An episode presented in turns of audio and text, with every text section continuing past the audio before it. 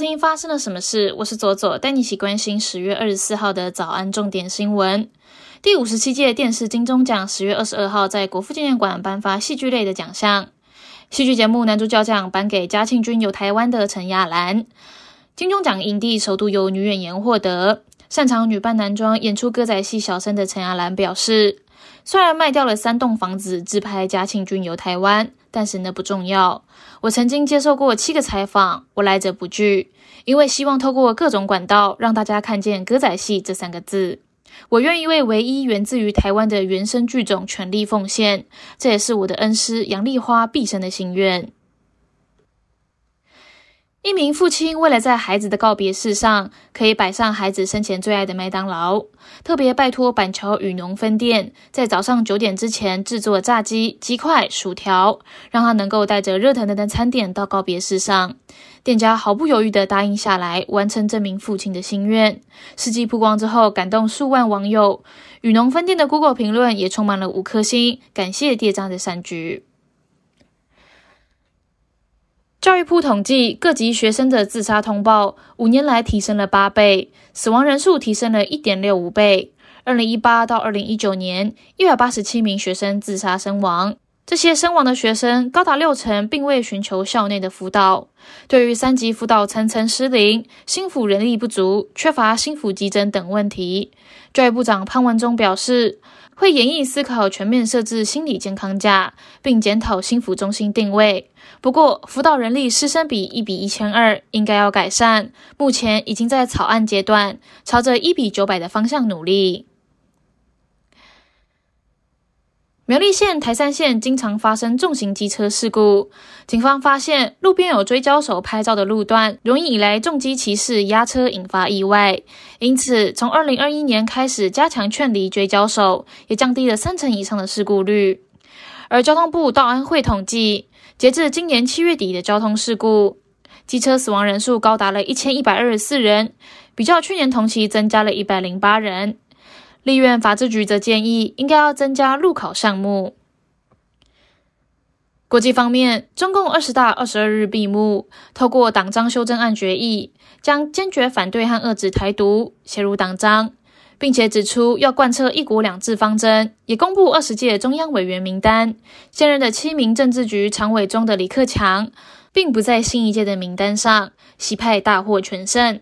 习近平在高层的控制将会变得更加稳固，党内反对其政策的可能性会降低，他将开始历史性的第三任任期。此外，在中场休息时，中共前总书记胡锦涛突然起身临场，引发了各界的关注。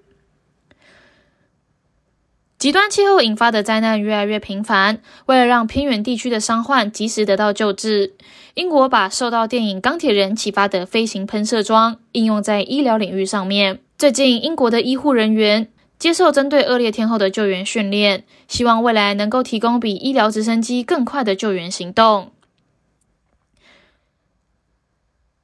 北约情报官员示警，甲骨文与共军的关系令人担心。腾讯控股收集的大数据及甲骨文的云端运算技术，用于建立整体的作战图像，协助共军进行战略战术决策。共军因此可快速调整原已排定的海军演练时程，并且有效地整合网络、陆、海、空及太空等多个作战领域。甲骨文在中国积极推销军工业与军事数据平台以及云端运算技术。此外，七十 percent 以上的美国国防部组织使用甲骨文数据库和工具，有二十三个北约国家使用甲骨文应用程式。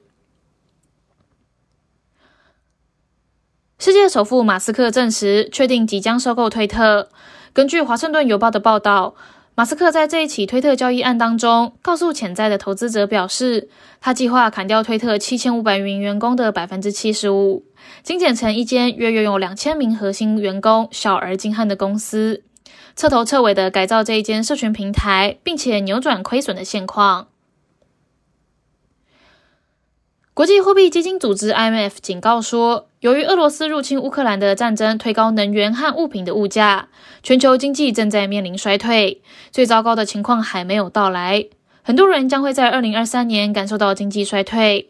国际货币基金组织最新发布的世界经济展望报告认为，超过三分之一的全球经济体将会在二零二二年或二零二三年出现萎缩，而美国、欧盟和中国这三个最大的经济体将会继续处于增长停滞的状态。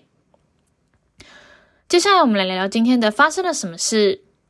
接下来聊的是先前震惊社会的万华枪击案。台北已经许久没有听到这种重大的社会治安案件了。近年来频繁的枪击案件，让人不禁怀疑哦，到底为什么感觉到处都有枪？禁枪的台湾却枪支泛滥，是真的吗？我们先来看看发生了什么事哦。这是在台北市万华区十九日晚间发生的枪击案。范闲万国帮的成员邱国龙，疑似是因为商业利益的问题，导致帮派内讧，对同为万国帮成员的洪清正以及小弟开枪。造成洪清正九处的枪伤，小弟有五处枪伤。那邱国龙事后呢，就跑到了青山宫找副主委，也就是万国帮的大哥许文旭，对他开了三枪，并且挟持一男三女作为人质，与警方对峙啊。过程当中，为了避免邱国龙透过监视器画面掌控警方部署，警方试图从骑楼调整监视器的角度，但是却被邱国龙发现，就开枪射中了一名王姓远警的大腿。最后，邱国龙在释放人质之后举枪自尽。整起事件总共造成了一人死亡、四人受伤，其中也包含了远警。到底为什么会发生这种事情？我们又有什么方式可以应对呢？枪手会开枪的原因，目前众说纷纭。其中一种是因为邱国龙插旗商业旅馆的经营权，生意越来越差。那旅馆的业者为了要填补盈亏，找上了万国帮的老大许文旭帮忙。但是有新的经营者之后，邱国龙就被架空，失去了地位，因此决定开枪报复。另外一种说法是，邱国龙跟河沟头的老大大头兵有金钱借贷上面的纠纷，找来洪清正跟帮主许文旭来调解，但是自己家的老大却并没有挺邱国龙，害他遭到了黑白两道的追杀，才引发报复杀机。不过，不论是商业经营的纠纷，还是金钱借贷的纠纷，在一般的业界都很常见。我们需要问的是，纠纷难免，但是为何用枪支解决问题？枪支在社会案件当中都可以看到其踪影，是真的很泛滥、很容易取得吗？翻开警政署的统计资料，台湾每个月大约都会查获一百支的非法黑枪。二零二一年全国的枪击案件总共一百件，创下了六年来的历史新高。平均不到四天就会发生一起枪击案。实际去网络上面查询。的确不用太费力就可以找到卖枪的相关资讯，一把的价格坐落在三到五万元左右，甚至在脸书社团、虾皮、露天都有相关资讯。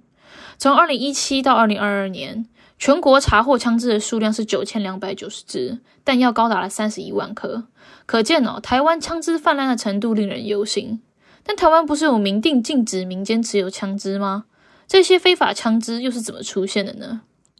在警政署查获的非法枪支当中，有八成都是改造枪支，也就是先在模型店合法的购入操作枪，再让具有机械背景的人用简单的工具车工改造，就能变成一把土制手枪。比起一把动辄二十万从菲律宾走私进入台湾的制式手枪，土制手枪的取得管道方便，成本也便宜得多。因此哦。台湾如果想要改善枪支泛滥的问题，可能要从改造手枪这一边开始下手比较理想。台湾在二零二零年就修正了枪炮弹药刀械管制条例，把操作枪和模拟枪纳入管制。